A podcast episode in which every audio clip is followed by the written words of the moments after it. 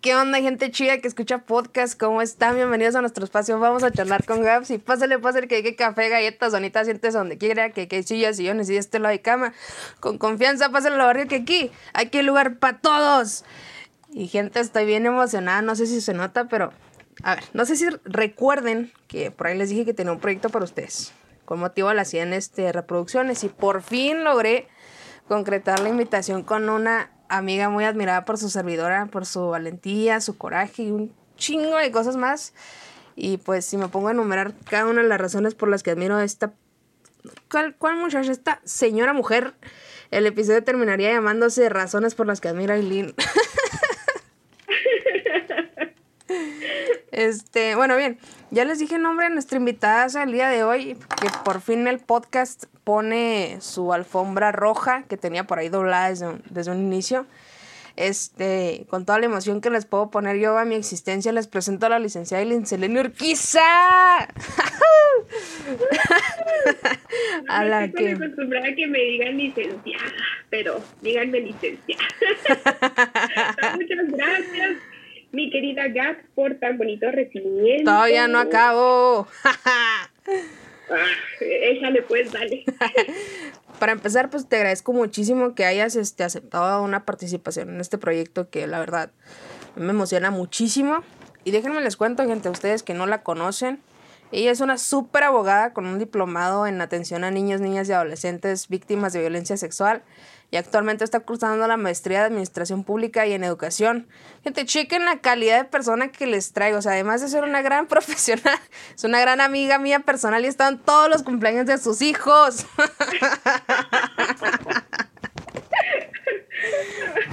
Hashtag, se les acabó su fiesta. Siéntete libre de hablar como se te plazca. Aquí no conocemos la censura. Muchas, muchas gracias, Miguel, ahora sí, por tan bonito recibimiento, por tan bonita presentación. ¿Cuánto te pagaron mis papás porque hables tan bonito de mí? Ya, dime la verdad. Me acaban de hacer la transferencia. ¿Te creas? no. Ya sabía. no, no, no. No, muchas gracias, Gaby. Tú sabes que también esa admiración es recíproca. Qué gusto verte tan apasionado con este proyecto, que te está yendo tan bien. O sea, eso es buenísimo. Sí, ya, gracias a Dios.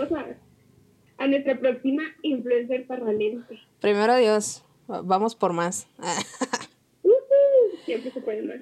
No, sí, sí. Ha sido un rollo, pero mira, de aquí a que yo logré arreglar mis problemas de internet, de aquí a que logré este, acomodar tiempos, este, ya superamos más de 100 reproducciones y estoy muy contenta con eso, entonces... Ay, vamos por más. A ver a quién se nos ocurre traer a las 200, 250. Este, gente, les presento el, el título de este podcast que se llama Insegura.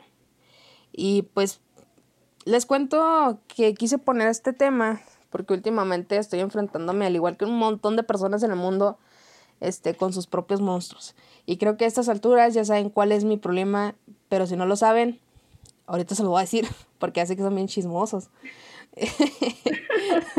no, sí, o sea, es que yo aquí llevo como siete episodios, o seis, y en todos es como que me habían tocado una historia mamalona, entonces todos saben esta gente.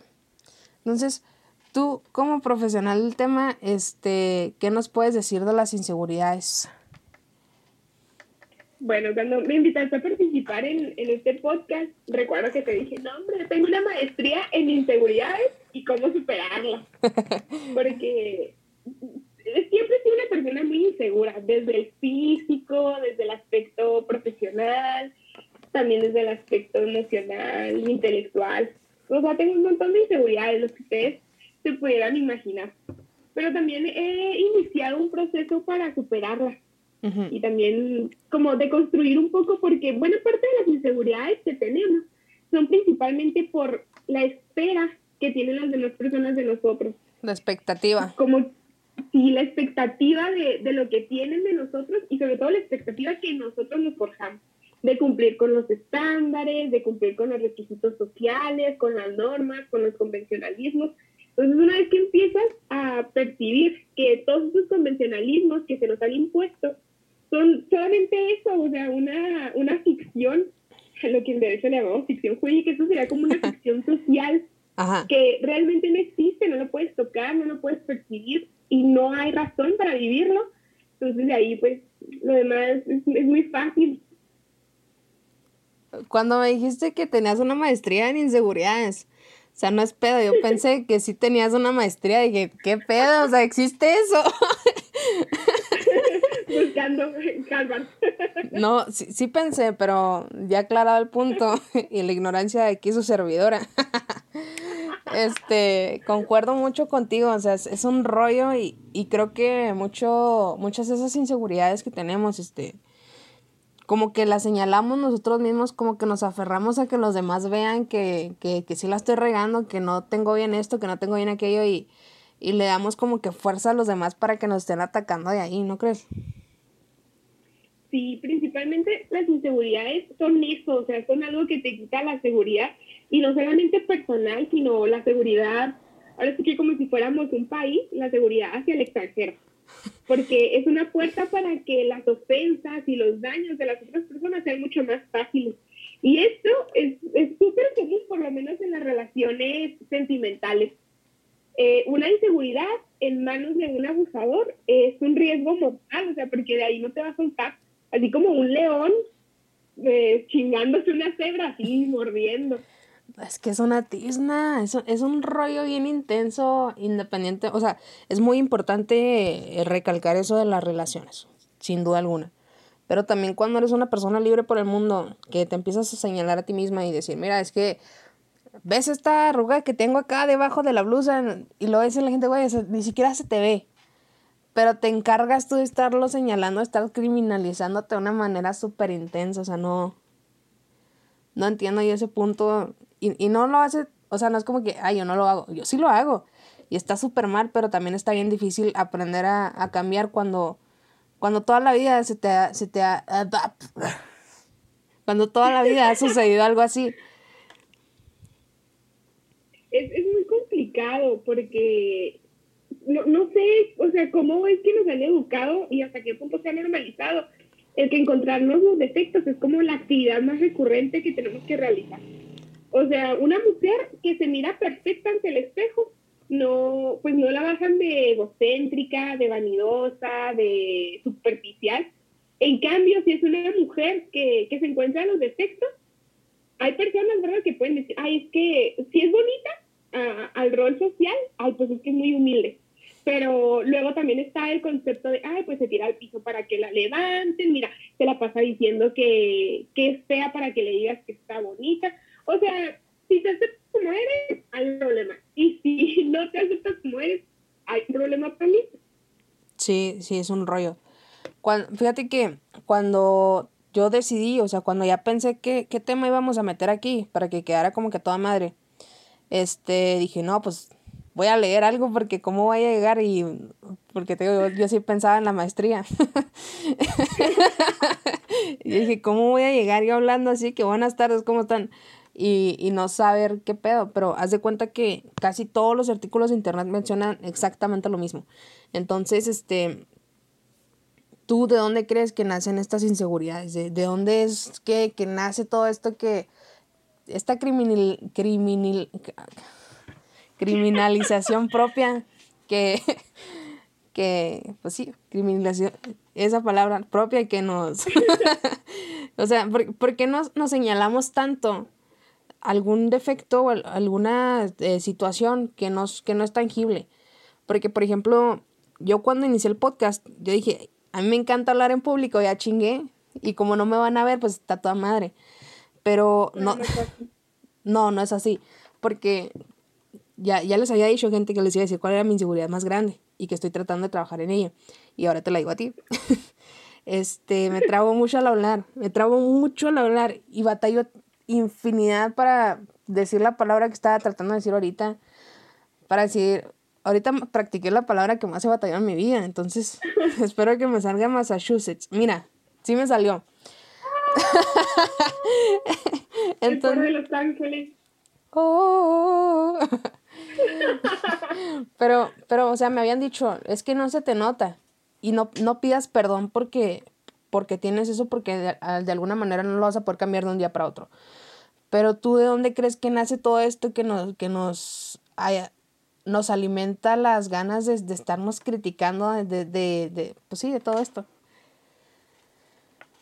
Pues mira, yo siento que las inseguridades que, que van hacia el aspecto físico son, son resultado principalmente de los estereotipos que se han impuesto a la sociedad. Y eso no nada más afecta a las mujeres, afecta a los hombres, afecta a los niños, a los adultos mayores. Eh, cualquier tipo de, de grupo etario es afectado con virtud de esos estereotipos. Y no solamente físicos, porque también nos vamos al estereotipo de que a los 25 años ya debes de estar casado, tener un carro, tener una casa, un perro, y si eres mujer ya estar embarazada, y si eres hombre, pues que tu esposa ya esté esperando un hijo. Pero ¿qué pasa si eres gay y no te quieres casar con una mujer o con un hombre? O simplemente no te quieres casar. O simplemente no te quieres casar o no quieres tener hijos, o a los 25 años sigues estudiando y ahí ya hay una frustración, porque entonces desde los primeros son tu familia, no falta el tío que te dice, ay, mi hijo, pues ya tú yo ya estaba casado y tenía una casa. Y no faltan tus papás, yo a tu edad ya te mantenía a ti, mantenía a tus hermanos y ya teníamos una casa.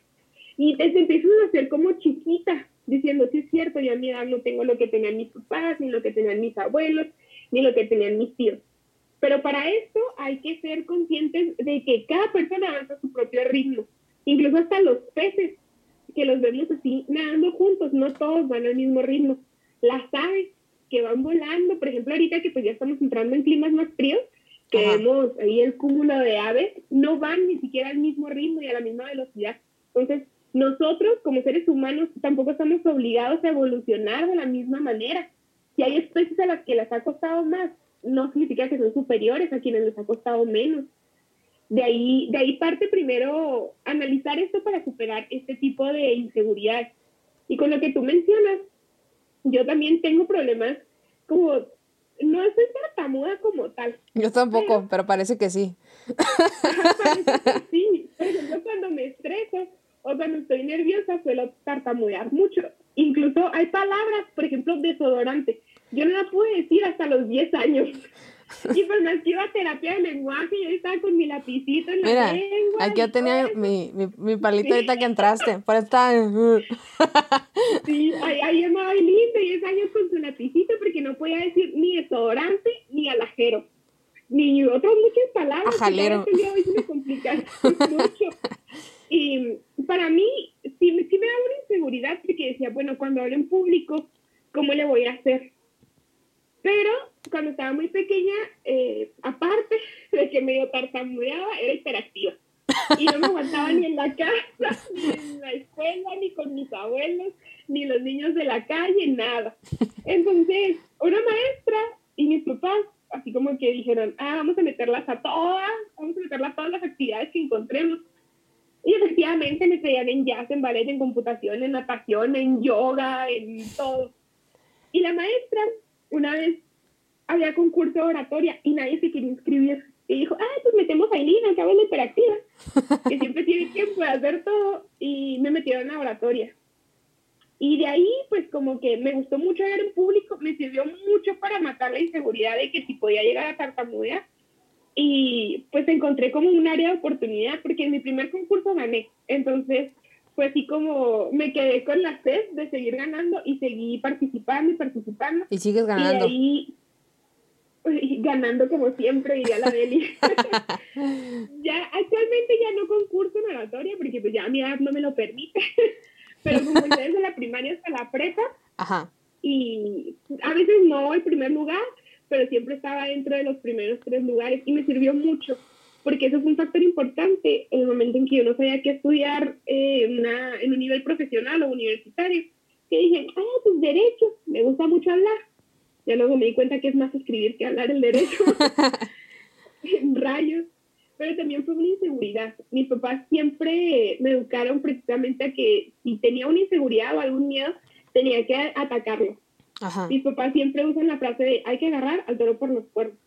Entonces, si tienes una inseguridad de cualquier tipo, ya sea física, emocional, intelectual, yo creo que llega un punto en que dices, ya, ya, ¿sabes qué? O sea, nos vamos a enfrentar Y si me ganas, pues ni modo, me preparo y me te vuelvo a enfrentar, pero si te gano no te vas a volver a aparecer. A lo que nos truje Chencha. Efectivamente.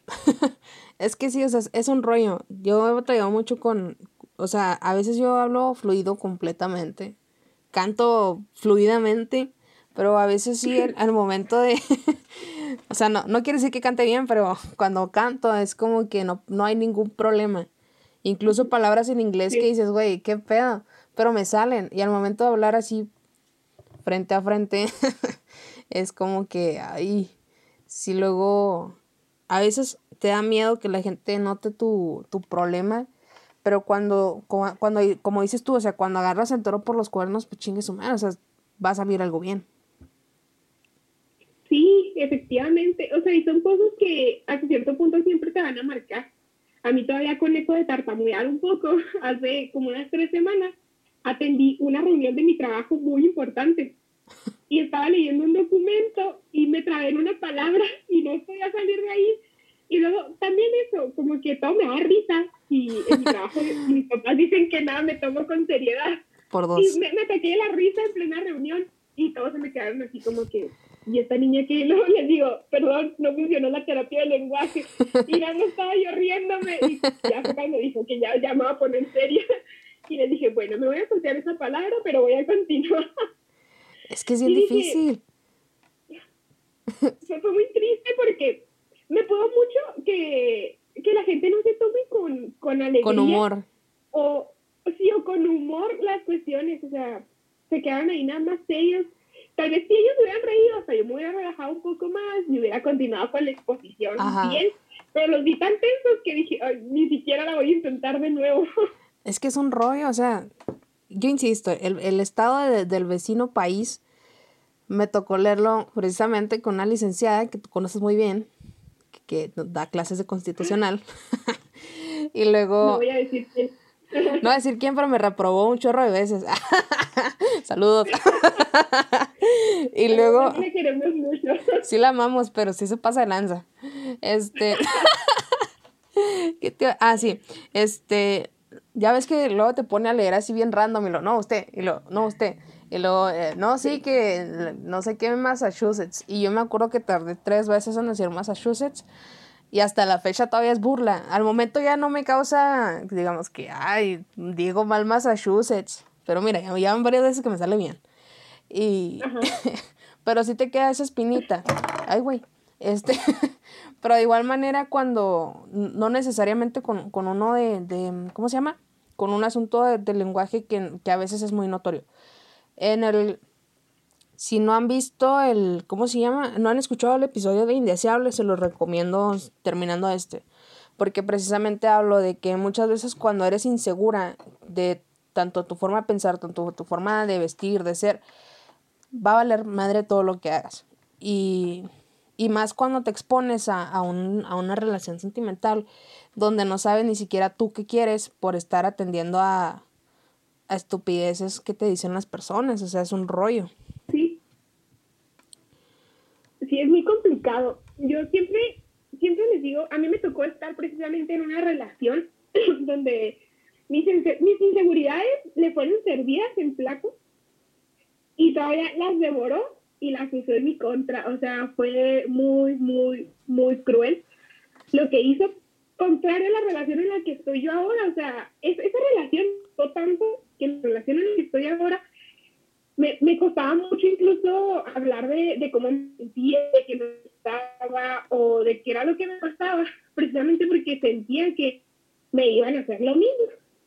Y poco a poco hemos ido trabajando juntos, precisamente, claro que yo fui a terapia y él me, me ha ayudado mucho y me di cuenta de que no todas las personas son así, en primer lugar, y que, número dos, tus inseguridades cuando se las cuentas a la persona correcta o a una persona que realmente fue educada para que los demás le tuvieran confianza, no es un riesgo.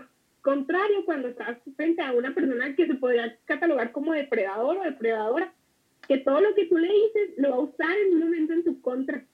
Entonces, yo siempre a, mis amigas y a las personas con las que llego a trabajar, les comento que no hay que llevar inseguridades ni en una relación sentimental, ni en una relación de amigos, ni en una relación familiar.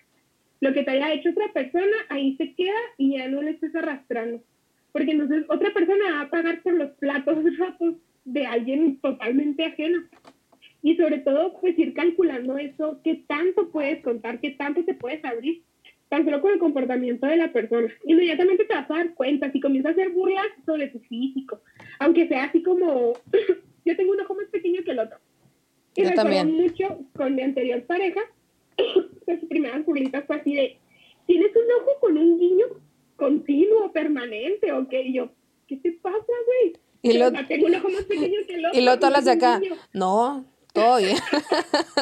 No, deja tú, en el ojo más chiquito que tengo, cuando me estreso me da un tic. O sea, de todo me dio Dios. No te preocupes, acá también que- repartió parejo. Miedos, dolor, alegría. No, alegría sí me dio mucha, pero también me dio muchos así cositos raros. Sí, yo creo que la gente que no me conoce físicamente ahorita me debe estar imaginando así como el jorobado de Notre Dame o algo así. Tartamuda, con un ojo chiquito, un tic.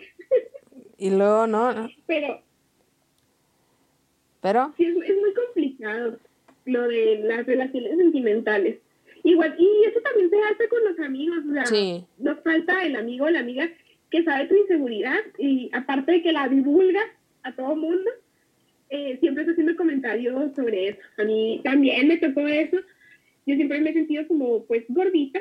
Eh, en mi aspecto físico tenía muchas inseguridades respecto a eso. Y llegué a tener, o sea, amigas que era así como, ay, ¿en serio te Pero, ay, no, o sea, es que, pues, por tu cuerpo, así yo, ah, por tu figura no te va. Y, pues, claro que la divina último se ponía cosas flojitas y todo eso. Fíjate que tengo e- ese, ¿cómo se llama? Ese... mm, No, no me causa ya inseguridad. Hace, hace mucho tiempo sí de que, ay no, es que cómo voy a decir yo que estoy gorda. Y ahora es como que no puedes negar lo evidente. O sea, ya, ya es así, acéptate y dale. Y algo que yo le comentaba a una amiga es que precisamente con, con esto de tra- trabarme, este, era que yo no iba a trabajar en mi inseguridad hasta que sintiera que esa inseguridad no, no era un, este, un obstáculo. Dije, en el momento en el que dé igual si me trabo o no, en ese momento me voy a empezar a, a trabajar en ello. No sé si sea una buena decisión, pero creo que me ha funcionado. Creo que me ha funcionado el hecho de que tengo que aceptarme porque así como hay cosas que puedo cambiar, va a haber otras tantas que no. Entonces, a veces es necesario tener como que, como dices tú, agarrar el toro por los cuernos y decir, este es esto y ni modo. Sí, yo también soy de la creencia de que esas cosas que a veces podemos ver como defectos son como nuestras señas particulares, lo que nos hace únicos.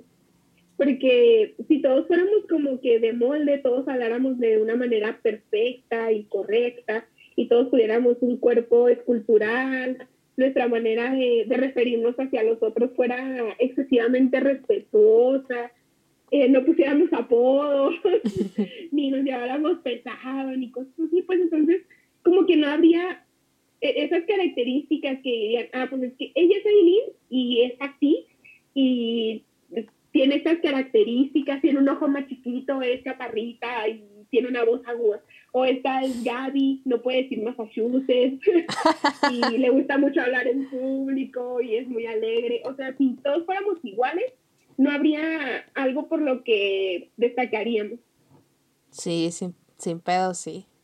Es un rollo bien intenso porque, o sea, por ejemplo, yo insisto en mi punto de me trago.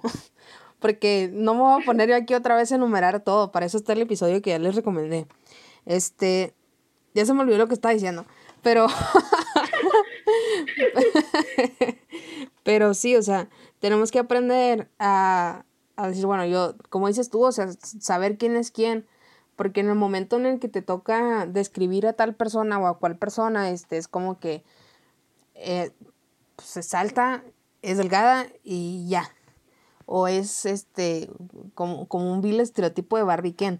Y pues es como que la Barbie y Ken, pues los producen en serie. Y a las personas nos producen en serio. ¡Ay, güey! Ay, ni el Jorge Lozano se inventa frases tan Acá-. Acá tengo a mi compa. Mira. Espera.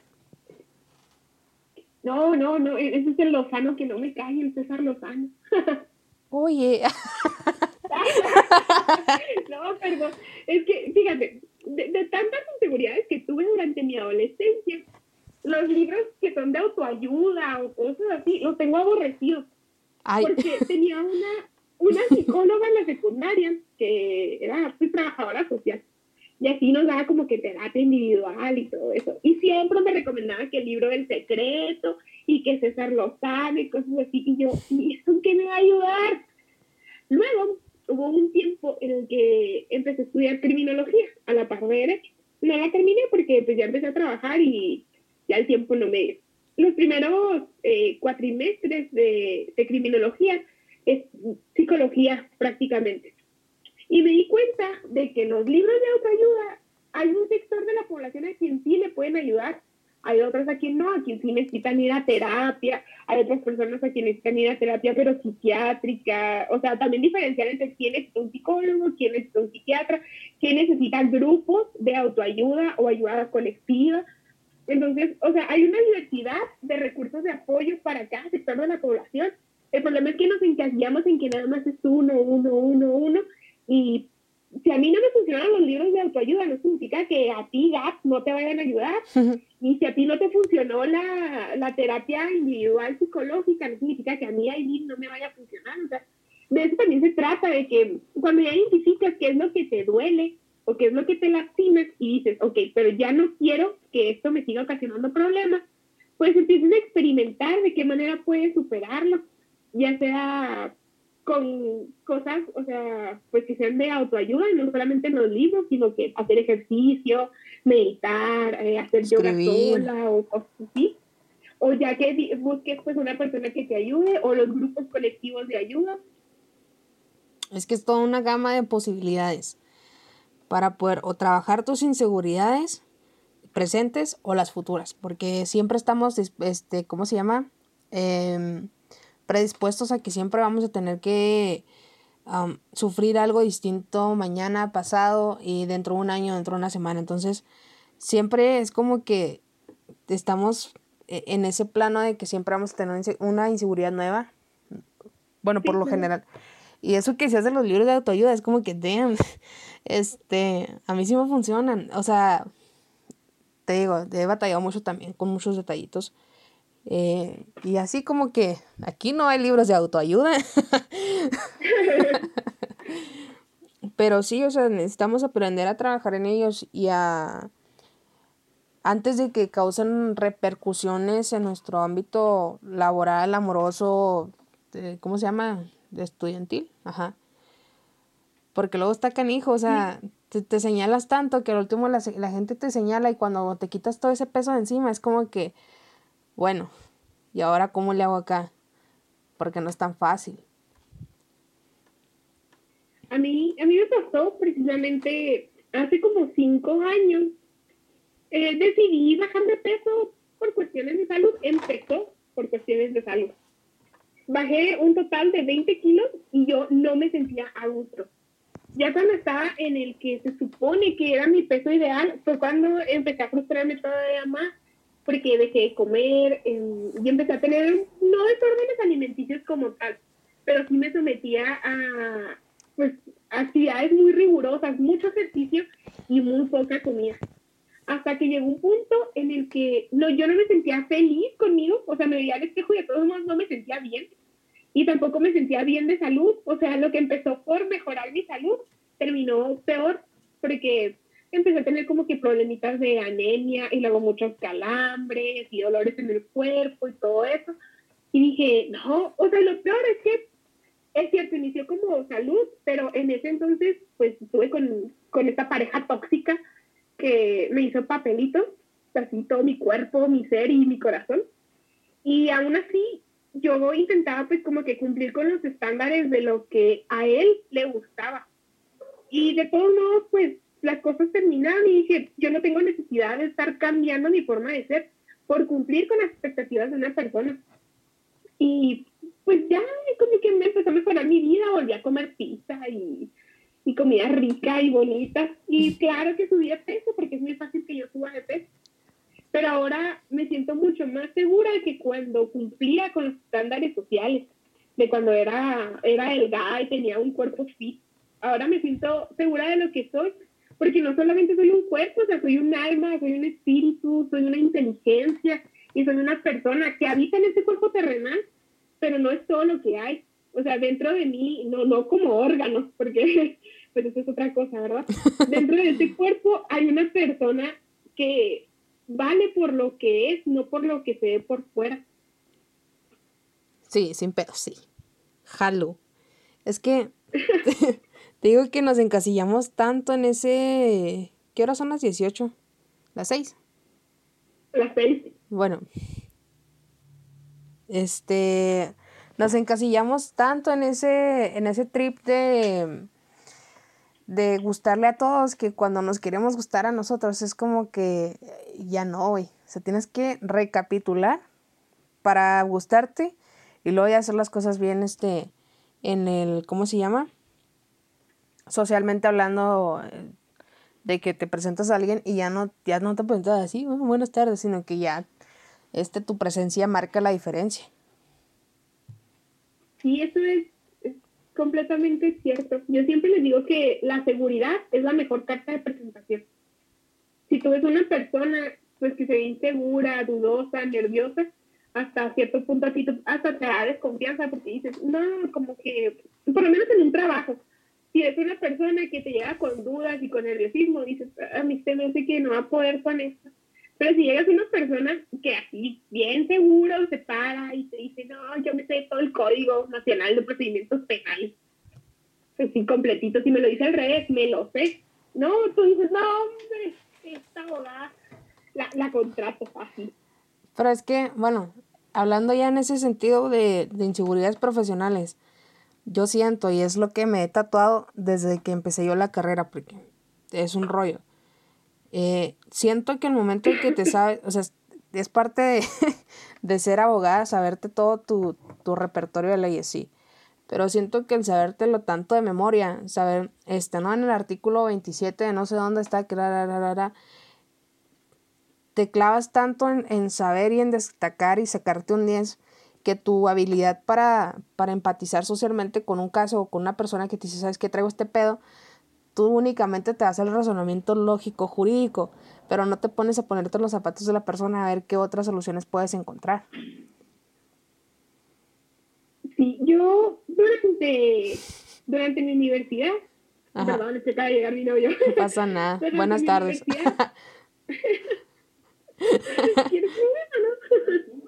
Me están saludando. Hola. Yo durante mi universidad, gracias mi amor, ya, me trajeron mi quincena. Cuando estaba estudiando me sentía muy insegura porque tenía un compañero, el buen Menis, que ojalá escuche este podcast, que era súper inteligente, o sea, ay, yo me decía, no mames, ¿y este güey de dónde sacó esa jurisprudencia? ¿Qué pedo? Me pasa igual. Y Luego... Y fue los propios maestros quienes nos hicieron competir un montón de tiempo. Y pues también los compañeros, ¿verdad? Así como, uh, pues, pues que Meli es más inteligente que tú, Aileen. Y luego, así, uh, Meli, pues que Aileen eh, es mejor para hablar que tú, lo hace con más seguridad. O cosas así. Y siempre nos hicieron competir hasta que llegó el punto en que nos dimos cuenta que trabajando en equipo, Era mejor. o éramos mejor que cualquier división. Sí, es. Y le agradezco mucho porque muchos exámenes los pasé gracias a sus guías pero siempre sentí esa inseguridad de que yo no era tan inteligente como Meni. Luego cuando me graduó, empiezo a trabajar y llega la inseguridad de, pues yo no soy tan inteligente como otros egresados o yo no soy tan inteligente como los abogados de aquí que están en la oficina. Y ahora que pues estamos, mi novio y yo por nuestra propia cuenta en nuestra oficina, sigue la inseguridad, así como, ay, pues es que yo, nosotros no estamos tan preparados como ese despacho. Bueno, por mí, porque la neta mi novio es muy inteligente. Entonces, así es, ay, no, es que en ese despacho tienen más clientes y es porque de seguro la abogada que está ahí sabe más, yo estoy chiquita y bueno, un montón de cosas, o sea, siempre hay inseguridad, hasta por eso de la edad. Yo era la más chiquita de mi salón y eso me hacía sentir también insegura porque, ay, era, soy la más chiquita, y soy la que se va a graduar y va a estar muy inexperta y no he madurado como los demás. Es un tema muy intenso ese rollo porque siento que te pones a competir imaginariamente con gente que a lo mejor le caes bien, pero al momento de competir tú en tu cabeza es como que, no, me caes mal porque tú eres más inteligente y haces crecer tus inseguridades de una manera inimaginablemente enigmante que... bueno, ahí, ahí se les dejo de tarea que escuchen el video de Lady Coral. este, sí, o sea, creas esa, esa competencia imaginaria que al momento de que, de que te enfrentas a, a, la, a la realidad es como que, o sea, me sentí insegura tanto por esta estupidez, o sea, resulta muy tonto hacer eso porque cuando te juntas, como dices tú, cuando te juntas con las personas correctas, hacer algo cool, sale con madres, pero es que a veces no nos damos la oportunidad porque dices, no, es que, es que siempre estamos peleando, es que esto, es que el otro, y, y no es la hay, no es la hay porque vale madre todo el rollo. No, yo creo que hay que saber qué batallas tomar. También, sí. Eso es lo principal, entonces, porque te vas a poner a competir con alguien que si te pones a trabajar puedes hacer grandes cosas. Sí. Yo, yo sí creo en eso de que la unión hace la fuerza. A lo mejor sueno muy socialista, no me importa que sepan que soy shy. pero, pero Gente, sí terminamos que... el podcast anticipadamente. Se terminó. no, pero yo sí creo que el trabajo en conjunto puede dar grandes resultados. Sí. Mejor que el trabajo individual. Sí, es un rollo, mira. Yo esto lo, lo, yo ya lo he comentado en algunos este, episodios atrás. Que, que yo no sabía dónde, dónde hacer mi servicio social. Y precisamente esta licenciada, saludos, que me reprobó muchas veces, pero se lo agradezco, me ofreció este, hacer el servicio social precisamente ahí en, ahí en presidencia. Y entonces fue así como que, no, es que tengo cosas que hacer. Cuando yo entro aquí a, a la otra, donde estoy ahorita, le, se los juro, y lo digo y lo repito de aquí hasta que me muera, yo no sabía sacar copias. Luego, es que no te rías, es neta, o sea, yo no sabía imprimir, No, yo, yo tampoco. yo no sabía usar un escáner de esos de cuadritos, o sea, y dije, ¿esto qué es? O sea, para poner ahí la taza del café o qué pedo, o sea, no, no le encontraba. No, no. unas copias. Este, entonces fue así como que, ¿qué hago? Sí me sentí perdida unos días. Después entraron unas chicas que, que, le- que me dijeron, necesitamos dos, tres chavas más y ya. Entonces luego me mandaron a sacar copias y todo, y entonces fue así como que, ¿qué voy a hacer? Y, y al último, no, pues es que mira, es así. Y, y, y en efecto, o sea, te enseñan, a veces la gente que no esperas te enseña cosas chidas, pero no nada más para una ocasión, sino que te quedan marcadas para toda la vida. Y con eso de sacar copias, eh, tengo que confesar algo, espero que no me vayan a buscar de fiscalía. Pero cuando yo estuve haciendo mi servicio, descompuse una copia. Gente de fiscalía aquí, la licenciada Elizabeth Norquiza se, se declara culpable. por daños. no, qué vergüenza. Pero sí, no supe dónde se metían las hojas y pues se atoraron y empezó a salir humo de la copiadora. Era un cuartito ahí encerrado, ¿no? Dije ahorita, no, lo que hice fue que agarré las cosas, cerré la puerta y me fui. Y luego fue un compañero a sacar copias y dijo, ¡ay! Ya no funciona la copiadora. Y yo, ¡ay! Cristo, ¿en serio? No, ¿quién sería? ¿Qué responsable? Y Pues nada, que fui yo. ya lo arreglaron, gracias a Dios, ¿verdad? Después de tantos años. Espero que todo esté bien. Pero es cierto, o sea, y, por ejemplo, mi primer día de servicio, no, yo iba súper, aparte que iba súper cruda. Súper- ¿Súper qué, perdón? Súper cruda. Ah, No lo haga, gente. Así iba con un ojo pegado y el otro abierto, y luego con un chorro de nervios. También mi primer día de trabajo, yo decía, "Ah, pero ¿con quién voy a platicar? ¿Y, ¿Y qué voy a hacer? O sea, y luego pues ya todos se conocen y no me conocen a mí, yo soy nueva. Y lo peor es que así duré como un año sin hablar con nadie, nada más iba, trabajaba y me iba. Llegaba, me sentaba a trabajar y me iba. Hasta que entró un compañero que también estuvo en la facultad y pues más o menos nos conocíamos y como que ya me empecé a relajar y ya hice más amiguitos ahí en la oficina, pero también eso, yo cuando llega un grupo nuevo, eh, siento así como, ay, pero, pero ¿cómo le voy a hacer? Es que ya todos se conocen y ya todos se hablan. Y en ese, en ese factor me ayudó mucho, perdón, lo tengo que decir, la política. Porque siempre me ha gustado mucho. Y pues desde la política estudiantil, o sea, a pesar de que era como muy, muy tímida para entrar con nuevas personas, recuerdo que dije, no, pues me quiero dedicar a esto, no voy a poder andar así como que saloneando y, hola muchachos, soy Aileen y, soy candidata. Pues no, que no, tenía que llegar bien concentrada y empezar a, a y a saludar a todo el mundo como si fuéramos amigos de toda la vida. Y ya, se me quedó.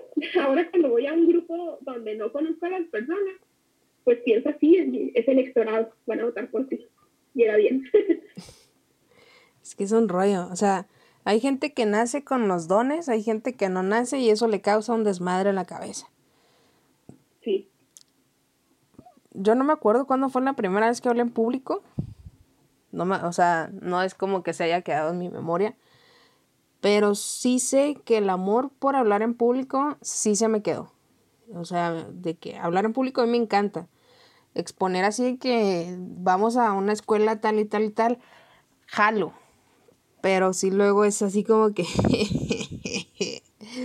¿Cómo lo va a decir para decir Massachusetts? Pero... ya llevas como seis veces viviéndolo ya, e, Es que lo estuve practicando y luego aparte pues estuve acá como una media hora con el palito en la boca, entonces es, es lógico que me salga. Pero sí, es, es, un rollo intenso y, y yo lo, lo, lo, lo he estado platicando muchas veces porque si luego de ser un problema X pasa a ser un problema que de verdad se te carga y no sabes ni, ni para dónde hacerte, traes el cuello contracturado, te duele la espalda y dices, no, es que es el trabajo, pero es porque tú no te das el tiempo de también de amarte y de decir, bueno, es que sí estoy preocupada por esto, estoy preocupado por aquello. Es un tema intenso, pero, pero, o sea, creo que la, la, la vía para salir de esto, pues es, está bien sencilla. Es, es ir a terapia, creo. Es identificar las cosas, porque a veces vamos a terapia y no sabemos ni, ni qué es lo que traemos. Es cierto, ¿verdad? Las personas especialistas pues ya empiezan ahí como a identificar cuáles son los problemas. Porque aunque tú vayas con un problema así de que, ay no, pues que tengo problemas de inseguridad, ya estando ahí te dicen pues que tienes aparte de TOC, depresión y psicosis y un chorro de cosas, ¿no? así, bueno, espero que nunca les vaya a tocar algo así como psicosis. Pero sí, o sea, identificamos una cosa porque ya, ya cuando nosotros lo notamos, porque ya no tiene hasta la madre. Sí. Y lo peor es que muchas veces tiene hasta la madre a las otras personas. Sí, yo, yo pienso que no es como que ya nos tiene hasta la madre, sino que, bueno, aparte de eso, es como que ya te cala tanto que dices, bueno, voy a trabajar en esto. Pero también, gente, si van a ir al psicólogo, díganle, oiga, tengo mal esto, porque pues tampoco son adivinos. O sea, no es como que le van a leer el tarot, ni nada de eso. Van con un profesional, no van a que les lean las piedras tiradas en el patio, agarren la onda. Porque mucha gente tiene esa idea de que llegas con el, con el psicólogo y te va a decir, usted tiene esquizofrenia. ¿Cómo lo supo? Pues ahí te la trae María, oiga, déjenla en la casa. Pues no, o sea, o sea, tienes que saber, cómo dices tú, o sea, qué es lo que tienes, qué es lo que te duele y decirle, porque pues tampoco es como que el, psicólogo traiga que su lamparita y, ah, usted trae esto, esto y esto, y pues, que no es, es una creencia muy chistosa. La gente piensa que los psicólogos son como adivinos, que se van a sentar y así te van a leer el índice y van a decir, ay, no, no mames. Tiene, aparte de TOC, mm, tiene delirio de persecución y también un poco de esquizofrenia. Me lo dijo tu amigo imaginario. Y cuatro pesos de depresión. Porque ahorita... Necesitan hablar, gente. Sí, exactamente. O sea, yo creo que el poder de las palabras es impresionante principalmente. Este, como, pues sí, o sea, somos expertas ya este, en este tema. según, según el pues el poder que me confiere el micrófono. Ah, o sea, ¿cómo, ¿cómo crees que, estas repercusiones de, de tener inseguridades afecten a las personas a largo plazo?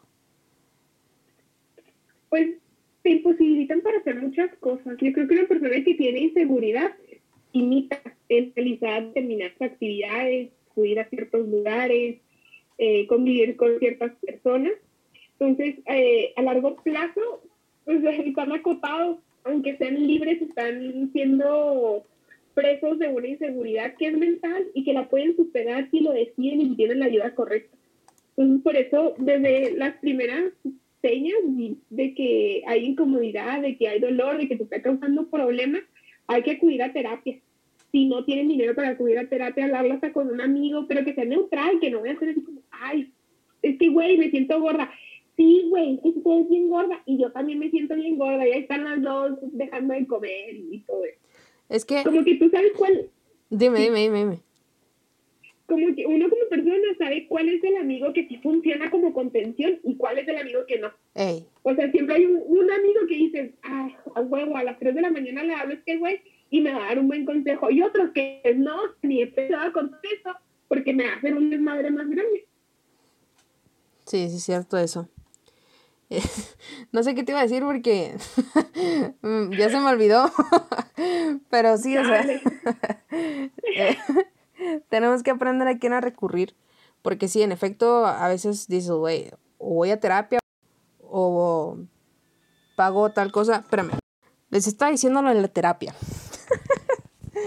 que sí, o sea, e, es, bien válido decir, no, no voy a ir a terapia porque o voy a terapia o compro tal cosa que necesito. Porque a veces sí, sí es costoso, pero también no puedes siempre condicionarte tu, estabilidad emocional por, por no, o sea, por permitirte otras cosas, estás sacrificando tu, estabilidad emocional. Pienso, ¿no? Sí, aparte, ya hay muchas instancias que te pueden brindar atención psicológica, si bien no gratuita, porque sí hay algunas gratuitas, pero debes de cumplir con cierta con ciertas características, como lo es el CEPAVI, que necesita ser víctima de algún tipo de violencia para poder acceder a este servicio. Existen otros servicios como el Captifan, que puedes acudir y pues les comentas que tienes eh, problemas o desórdenes y no identificas qué es. Y por una módica cantidad, en serio, es como de que 150 pesos, creo, te dan una sesión y ya puedes ir programando tus sesiones, incluso pues te pueden reducir todavía más el costo. Ahí hay muchas oportunidades y sobre todo pues cambiar el paradigma de que la terapia psicológica es para gente loca. Todos estamos locos, gente. no, no hay una persona que diga está completamente cuerda. Eso no, o sea, yo creo que ya nos estamos alejando mucho del concepto de normalidad y de cuerditud. Sí. y que ya hemos, hemos avanzado a eso, de que todas las personas necesitamos terapia y todos necesitamos atender. Sin duda alguna. Es algo con lo que concuerdo un 100%, pero también Pero sí también tenemos de cambiar como que la cultura que traemos, porque sí es una cultura que se viene arrastrando bien intenso, porque somos bien, este, bien malinchistas y decir, no, es que aquel güey va a terapia y está bien pendejo. Pero no, o sea, es que, perdón si alguien va a terapia y no está pendejo, ¿eh? es que se me acaba de salir. o sea, perdón. Eso van, a, eso van a decir de mí, va a terapia y está en pendeja. Yo también, pero yo no voy a terapia. pero sí, o sea, tenemos que, que, cambiar ese paradigma que traemos arrastrando porque sí, eso, sí es un pedo cultural, sí es un pedo cultural porque es como que no, es que aquel güey va a terapia y está bien tonto, pero no le sirve de nada y yo lo veo igual, o sea, no es como si fueras al gimnasio, o sea, el gimnasio se te va a notar en dos, tres semanas, pero la terapia no se te va a notar así como que físicamente, a veces. A ver. No, no creas, el gimnasio a veces tardas más que en terapia. sí, es un ejemplo un poquito tangible. Este. Terapia. Vayan a terapia. Es lo básico. Este, ya llevamos una hora de podcast. Es la primera vez que hago un podcast tan largo y está bien chido. Digo yo. Dejaría de ser mío, ¿no? Tú, yo no, a mí no me gusta hablar. Ay, no. ¿Y quién tiene un podcast? Este, no, gente, yo creo si no tienes nada que agregar aquí le ponemos punto final. No porque esté largo, pero si quieres hablar, hablamos más. No, también para la gente ya luego es tedioso. Sí. Ni que estuvieran en, misa o en clase. no, todavía no doy clases. Ni que estuviera dando la clase de amparo. Ah. Ah. este, no, pues aquí, aquí le damos fin a este, a este podcast largo, pero, pero sabrosón. Este, muchas gracias por, por aceptar la invitación después de tantos problemas que hubo en, en medio de esta. ¿Algo que quieras agregar? Además de ir a terapia. No, muchas gracias, ya por invitarme a, a este tu podcast, tu honorable podcast, por favor. Gracias. Muchas gracias por la invitación y pues gracias a todas las personas que van a sintonizar este podcast. Te auguro mucho éxito y espero que esto suba como la espuma. Escúchese con acento de Culiacán, pariente. Ojalá en unos meses te podamos ver acá rompiendo las listas en Spotify. Primero Dios. Y todas las demás plataformas había así por Ahorita tenemos siete plataformas, gente. Ahorita les pongo las historias de Instagram, todos los links para que vayan y escuchen. Porque sí, bueno, ahorita les digo esa, esa información, porque no me voy a poner aquí a hablar de esas cosas. Este, eh, alguna frase mamalona que nos quieras aventar, te doy la ventaja. Una frase mamalona. Es la primera vez. ¿Eh? Ay, tengo tantas frases mamalonas, pero ahorita no me surge ninguna. No, pues el tema de las inseguridades es que se aparte. Igual les va a doler. Déjense caer como gordas en tobogán en todo lo que hagan. Es okay. mi frase mamalona. ¿Qué? Y gordofóbica. Ahorita. Te una gorda. Ahorita les subo esa frase mamalona al feed de Instagram para que la, para que la vean, la compartan. y nada, gente. Pero Muchas gracias por, por haber este, sintonizado este podcast. Muchísimas gracias por darse el tiempo. Nos vemos, nos escuchamos en una próxima ocasión. Pásenla chido y bye.